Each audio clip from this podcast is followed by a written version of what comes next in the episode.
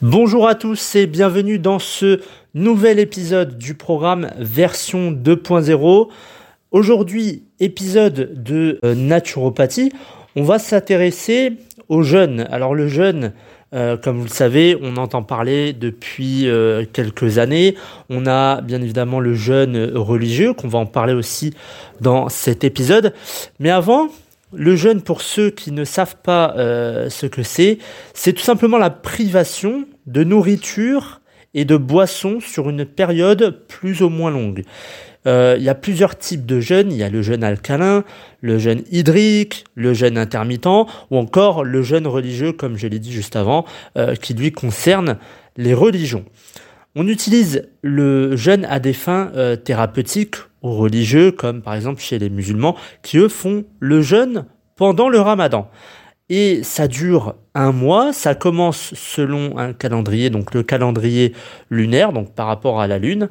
Et pendant cette période, du lever du soleil jusqu'au coucher, les musulmans ne doivent ni boire, ni manger, ni fumer, et euh, ne pas avoir de relations sexuelles. Après le coucher du soleil, les musulmans se rassemblent en famille pour manger et on a le droit de, continuer à manger finalement jusqu'au lever du soleil. Donc ça c'était pour le jeûne religieux.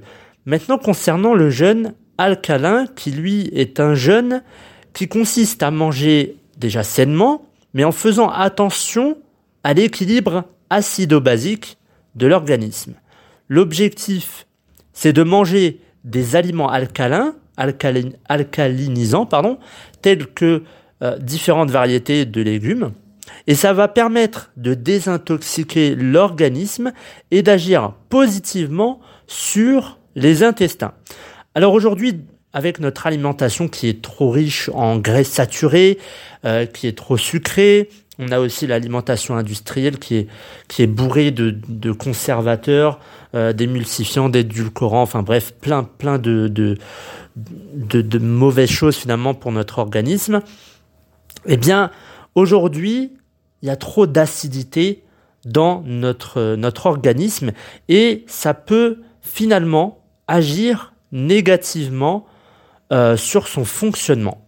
Alors, je vais vous passer quelques aliments alcalinisants, dont notamment euh, des fruits et des légumes. Donc, les fruits, les fruits secs, les légumes verts essentiellement, les plantes aromatiques, les graines germées, les champignons, la salade, les amandes et pour le dernier, c'est la noix de coco. Donc prenez ces aliments alcalinisants, faites en sorte de bien euh, manger, de manger sainement, de manger équilibré. Faites en sorte qu'il y ait toujours un légume, euh, qu'il y ait toujours aussi une protéine. Alors, ne prenez pas de viande rouge, prenez de la viande blanche, type poulet, euh, de la dinde, etc. Mais pas de, de viande rouge. Ensuite, on va passer au jeûne hydrique. Alors, le jeûne hydrique, qui est aussi appelé jeûne complet thérapeutique, il ne permet aucun apport calorique. Seule l'eau peut être consommé pendant ce jeûne. Il est aussi possible de boire du, bouillon, parce que l'apport en fait calorique reste, reste minime. Le fait de boire uniquement de l'eau et se priver de nourriture, ça va permettre à l'organisme d'améliorer ses fonctions régénératrices et d'avoir un temps de repos complet. Le corps, il doit être, enfin, il doit très rapidement euh, puiser dans ses réserves pour se nourrir finalement. Et l'énergie consacrée à la digestion, elle est entièrement redirigée vers le nettoyage de l'organisme. Donc ça nettoie l'organisme, ça permet euh, qu'il y ait aussi une, euh, une perte de, de, poids, vous allez rapidement perdre du poids et il faut penser à faire du sport durant ce jeûne sans forcer bien évidemment, pour éviter la perte musculaire, puisque lorsque vous allez perdre du poids, vous allez perdre du poids euh, en termes de muscles et en termes de, graisse. Donc vous allez perdre de la graisse et du muscle. Le but, c'est que on veut perdre que de la graisse, donc faites un peu de sport sans forcer parce que vous n'avez rien dans l'estomac. Et le but, c'est pas de faire un malaise lorsque vous allez faire du sport. Donc, euh, un peu de sport, et, euh, et tout ira mieux finalement euh, pour votre organisme, ça va permettre de, de se nettoyer. Le dernier jeûne, c'est le jeûne intermittent. Pendant une partie de la journée, la personne ne consomme euh, aucune nourriture.